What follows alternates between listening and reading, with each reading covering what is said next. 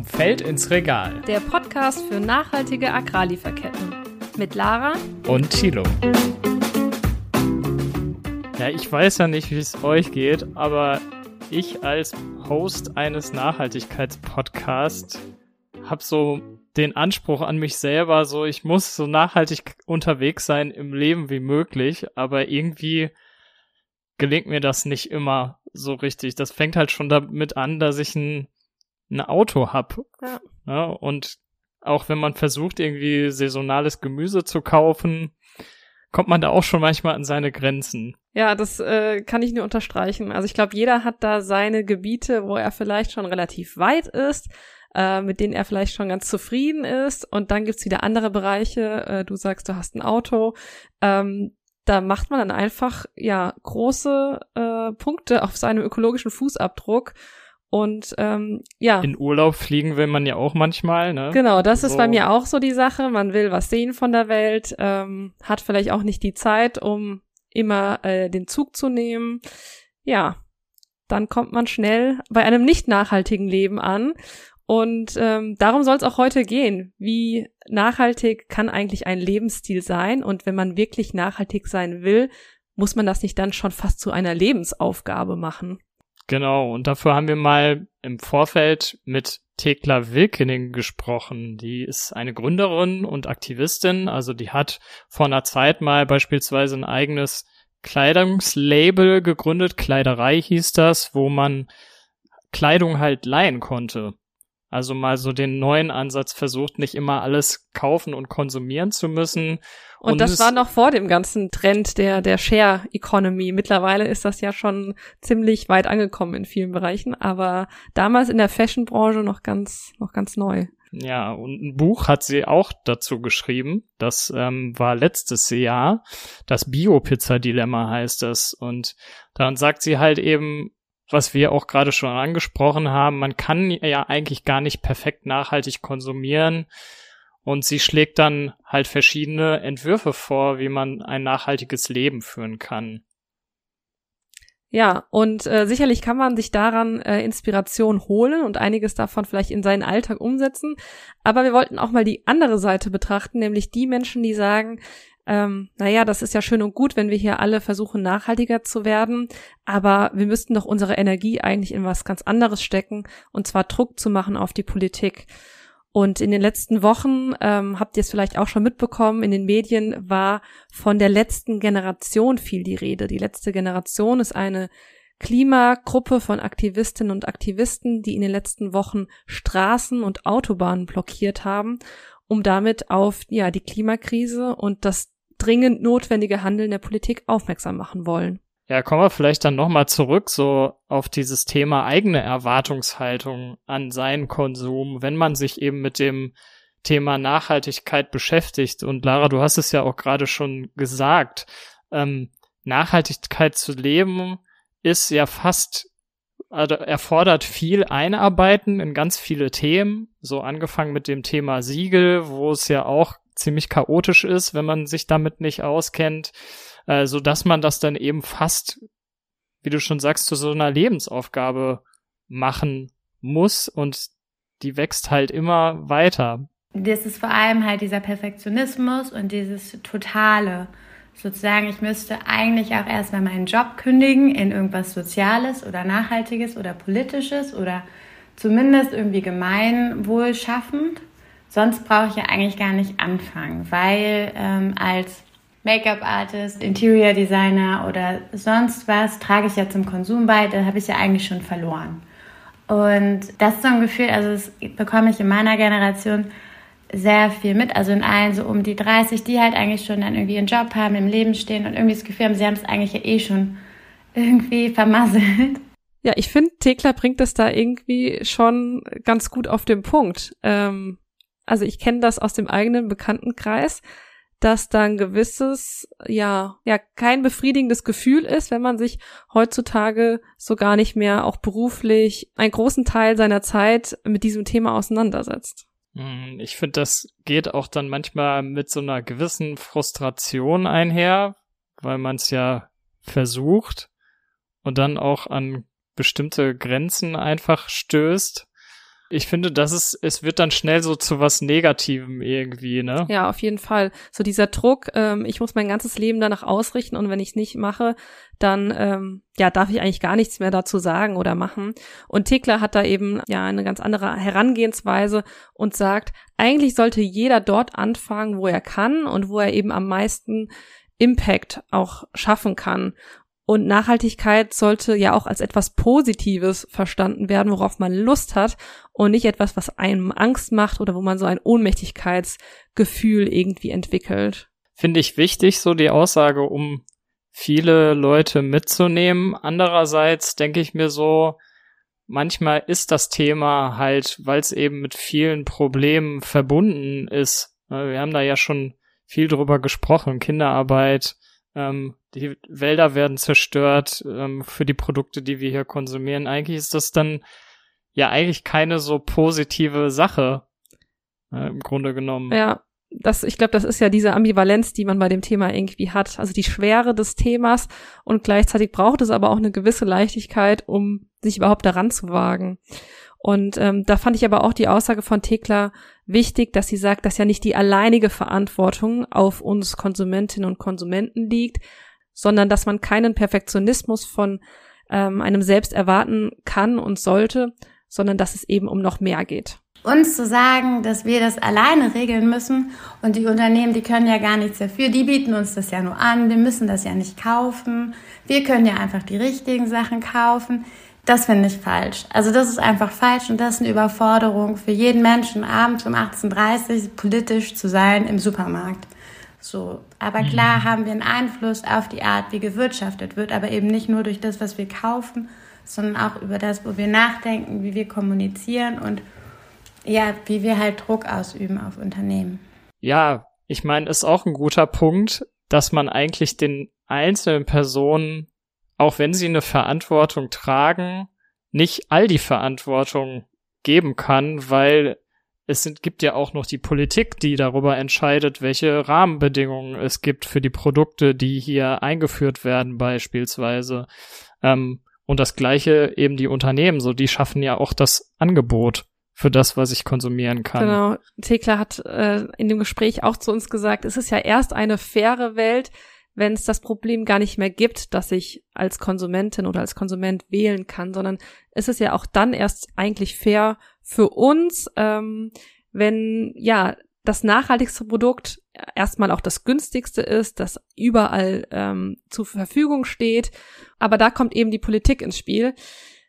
Allerdings äh, sagt Tekla auch, alles wird die Politik einfach nicht regeln können. Da kommt, kommt die Politik mit den Regularien gar nicht hinterher. Wir sind schon so tief in dieser Konsum- und Kapitalismusspirale drin, dass wir es auch selbst als äh, Bürgerinnen und Bürger unseren Konsum äh, immer wieder hinterfragen sollten. Da haben wir ja noch gar nicht drüber gesprochen, aber im Grunde stecken wir ja fest in so einer Spirale aus Konsum, kaufen, ähm, eigentlich immer so ein bisschen klein gehalten zu werden, damit wir halt weiter konsumieren wollen. Und ob da geht es ja um Essen, da geht es aber auch um Kleidung, da geht es um Parfum, da geht es um Elektronikartikel, da geht es um alles Mögliche.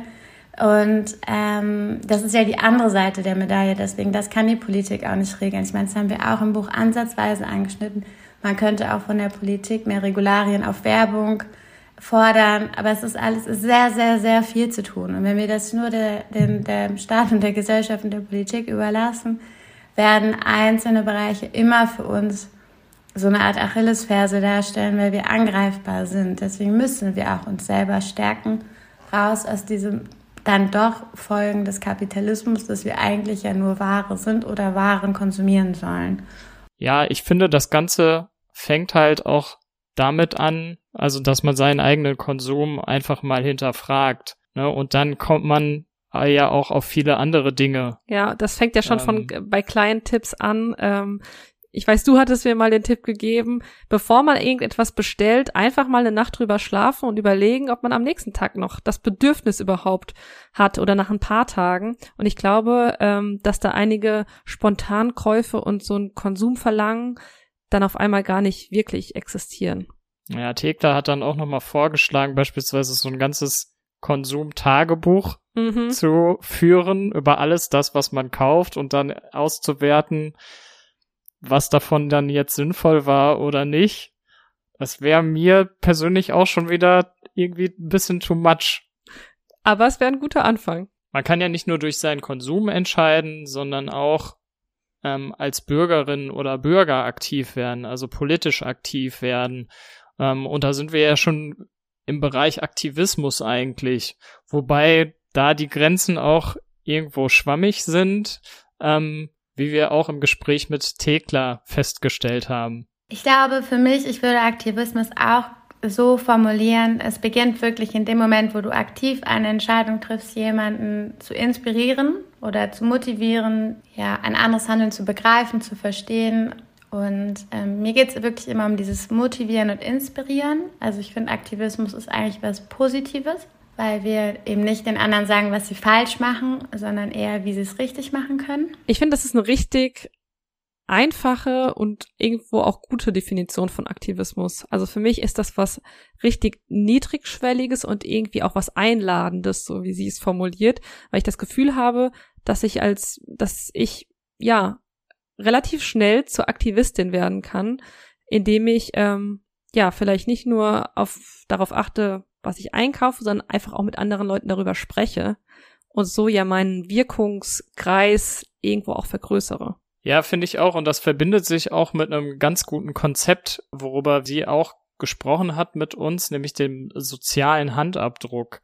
Also wir sprechen ja häufig vom äh, ökologischen Fußabdruck, der mhm. ja sagt, okay, was hat mein Konsum eigentlich in, mit Bezug auf den Ausstoß von Emissionen von klimaschädlichen Gasen für einen Abdruck in, in der Welt. Ja, und da gibt's ja auch ganz viele Rechner, die dir genau sagen, okay, wie viel Tonnen CO2 ähm, ja verursachst du, indem du fliegst, indem du Auto fährst, indem du ähm, ja konsumierst. Und das Konzept ist, sage ich mal, relativ bekannt und auch hm. durchaus viel genutzt. Ne? Hast du schon mal deinen Fußabdruck ausgerechnet? Ja. Relativ hoch, kann ich dir sagen. Möchtest du uns erzählen, wie hoch er war? Okay. Ich weiß es nicht mehr im Detail tatsächlich, aber ähm, als ja Deutsche ist der automatisch einfach relativ hoch. Hm. Ja. Aufgrund der Wohnung, aufgrund der Art und Weise, wie wir ja wohnen, ähm, leben, uns fortbewegen.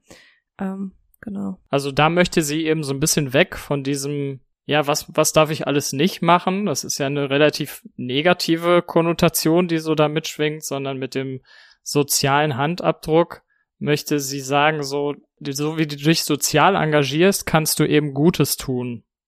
Und sie vergleicht das dann mit so einem Jenga-Turm, wo man immer durch alles, durch die guten Sachen, die man halt macht, kleine Steine eben rausnimmt und so diesen Turm dieses ja nicht nachhaltigen Systems sozusagen irgendwann zum Fall bringt. Ja, und ich finde, das ist wirklich mal äh, so ein positives oder symbolisiert was Positives und so was Gestalterisches. Also, dass ich etwas in der Hand habe, also wortwörtlich bei dem Handabdruck, um ähm, ja, die, die Wirkung, die ich als Person habe, eben zu vergrößern und mich nicht nur auf meine CO2-Emissionen oder nicht nur über die CO2-Emissionen definiert werde. Mhm. Und sie versucht auch gleichzeitig so ein bisschen den, die Angst zu nehmen, dafür sich halt auch bei ähm, gewissen Bewegungen zu engagieren oder den Druck wegzunehmen, weil man ja häufig ähm, ja die Angst hat, dass man über gewisse Themen super viel wissen muss, um sich dafür zu engagieren. Und das sieht sie eben anders. Sondern dass ich glaube, man auch sehr genau fühlt, wenn irgendwo eine Ungerechtigkeit stattfindet, gegen die man vorgehen möchte. Und ich glaube, das hält viele Menschen davon ab, nachhaltig zu sein oder aktiv, aktiv zu werden.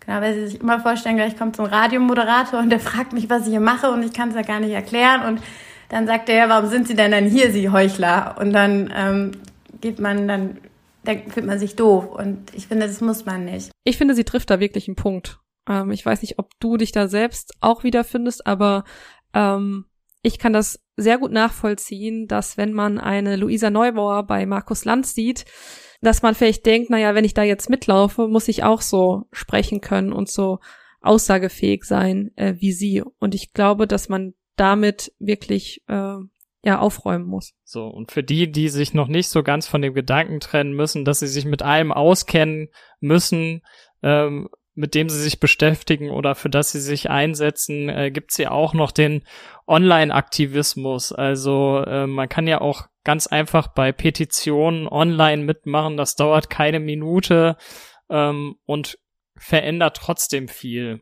Ja, ich finde, Petitionen sind ein super einfacher Weg. Es dauert eine Minute und du hast wirklich, ähm, ja, bei einer gewissen Schwelle muss der Bundestag sich mit dem Thema besch äh, beschäftigen.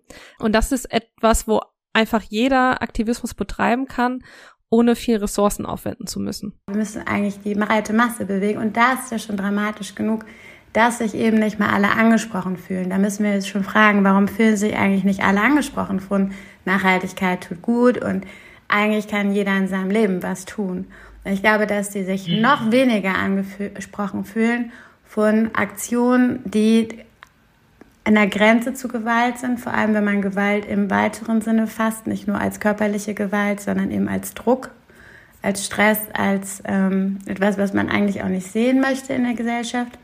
Ja, und da sind wir auch schon bei einer ähm, etwas, ja, radikaleren Position zu der ganzen Sache. Ne? Also das sind, die, wir haben ja gerade über verschiedene Lebensstile gesprochen, ähm, wie man Nachhaltigkeit eigentlich recht, recht einfach in seinen Alltag integrieren kann.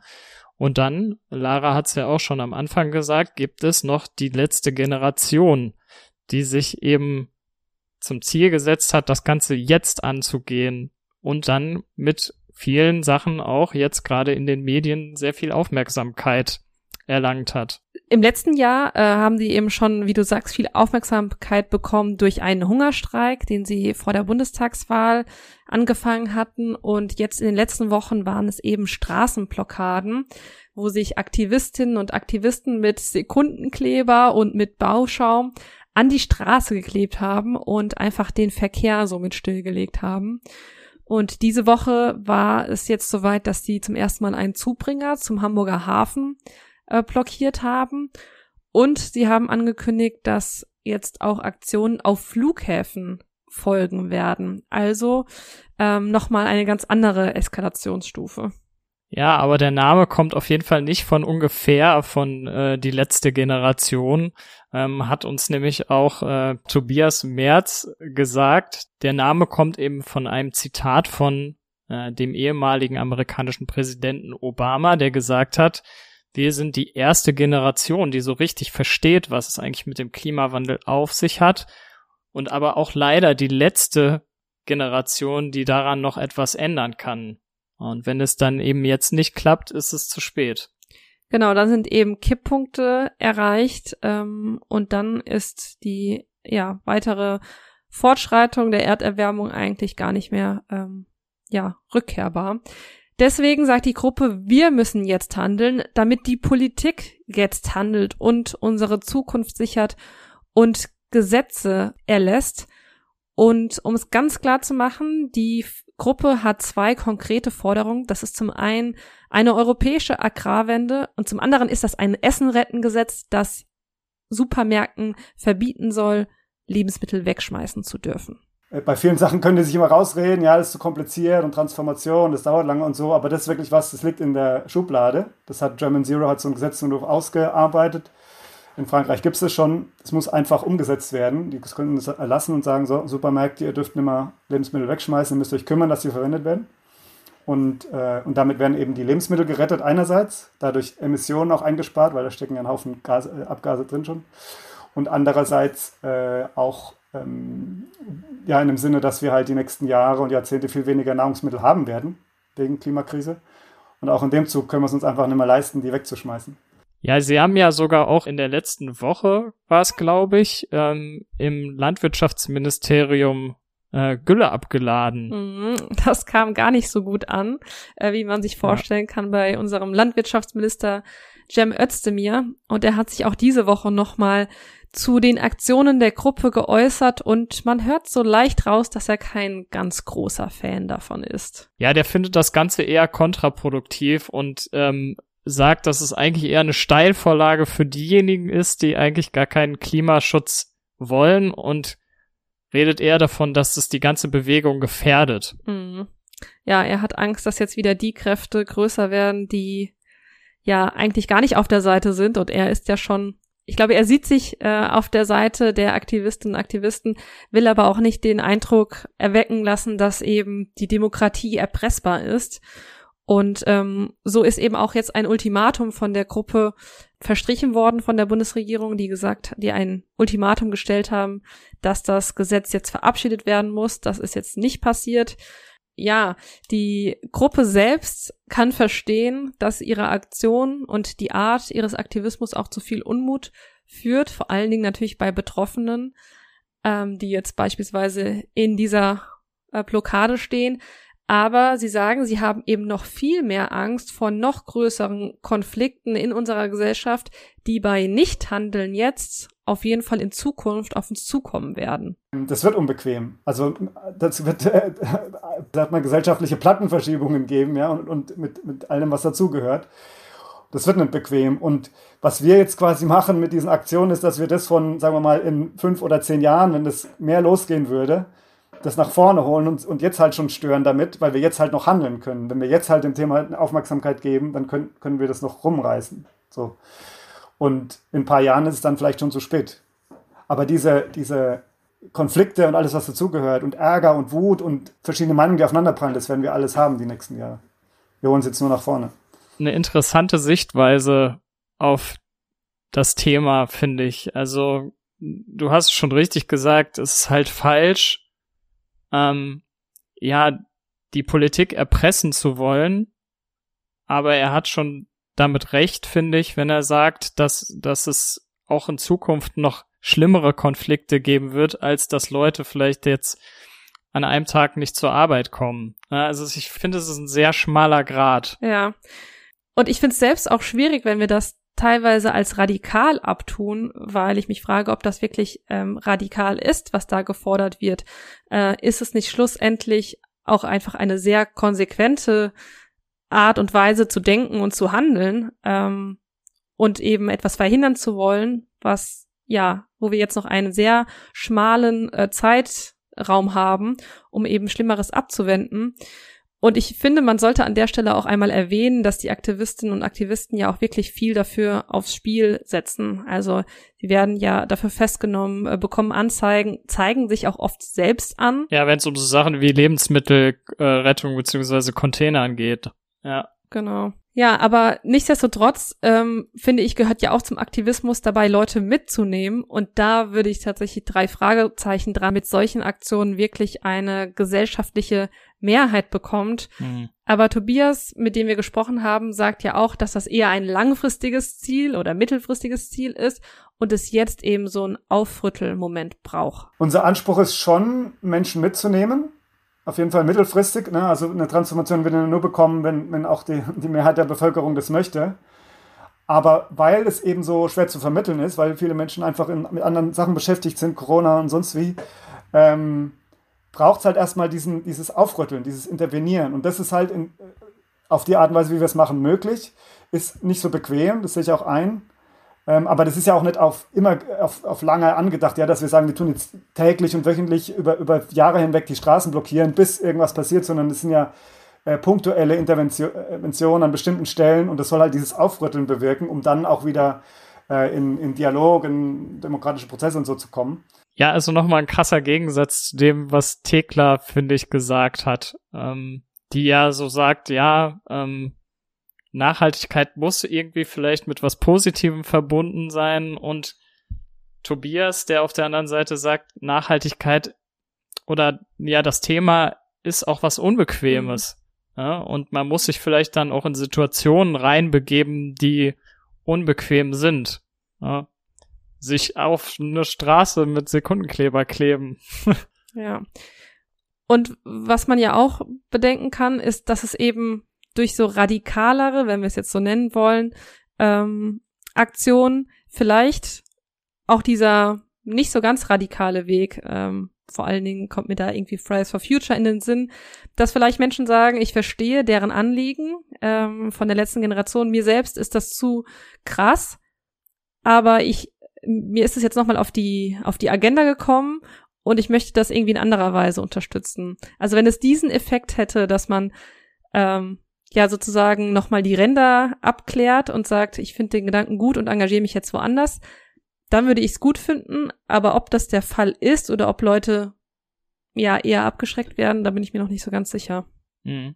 Aber was man nicht vergessen darf oder was man noch sagen sollte, also Tobias hat uns auch gesagt, es braucht halt auch die kritischen Konsumentinnen und Konsumenten. Also er, er war jetzt nicht der Ansicht, dass das, was der Aufstand der letzten Generation macht, der einzige Weg ist, sondern dass es da alle Kräfte braucht. Ne? Also Menschen, die sich als Bürgerinnen und Bürger engagieren, Menschen, die beim Konsum eben nachfragen aber eben auch, dass es da radikalere Maßnahmen braucht. Zum, es hat auf jeden Fall dafür geführt, dass es äh, in den Medien ist und dass sich auch und in unserem Podcast, Lara.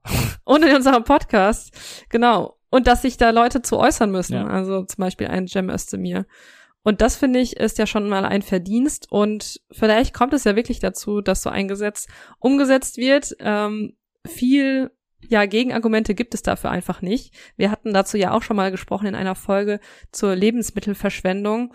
Und das wäre natürlich schon mal ein großer Erfolg für die Gruppe. Ja, das stimmt. Also eine Freundin von mir, die macht tatsächlich bei Foodsharing mit. Also das ist eine App, wo man sich anmelden kann und dann kann man zu verschiedenen Lebensmittelhändlern äh, fahren, kriegt man immer so eine Nachricht und kann dann das abholen, was eigentlich weggeschmissen wird was die da teilweise an Massen zurückbringt, da kann man vier, fünf ja. Haushalte von versorgen. Also ja, ich kann schon verstehen, dass Leute da auf so ein Gesetz pochen. Genau, und es ist einfach ein großer Hebel, der einfach ähm, zu bedienen wäre.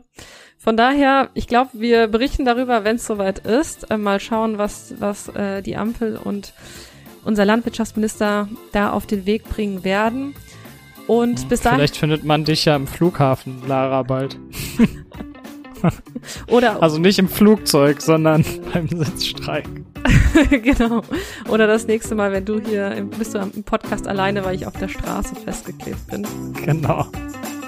Aber bis dahin wollen wir erstmal wissen, äh, wie ihr das ganze Thema seht. Also welchen Aktivismus findet ihr gut und wichtig? Seid ihr vielleicht selbst aktivistisch unterwegs? Oder ja, seht ihr es eher wie Thekla, dass man ja Nachhaltigkeit dort in sein Leben integrieren sollte, wo es einem eben am einfachsten gelingt? Wir freuen uns, äh, wenn ihr uns an euren Gedanken teilhaben lasst und uns Feedback gebt. Ja, genau. Und wir freuen uns natürlich auch, wenn ihr uns äh, auf Spotify eine gute Bewertung gibt und auch auf unserem Instagram-Kanal vorbeischaut und den abonniert. Äh, da gibt es auch noch ganz viele weitere Infos. Bis dann. Ciao. Ciao. Thank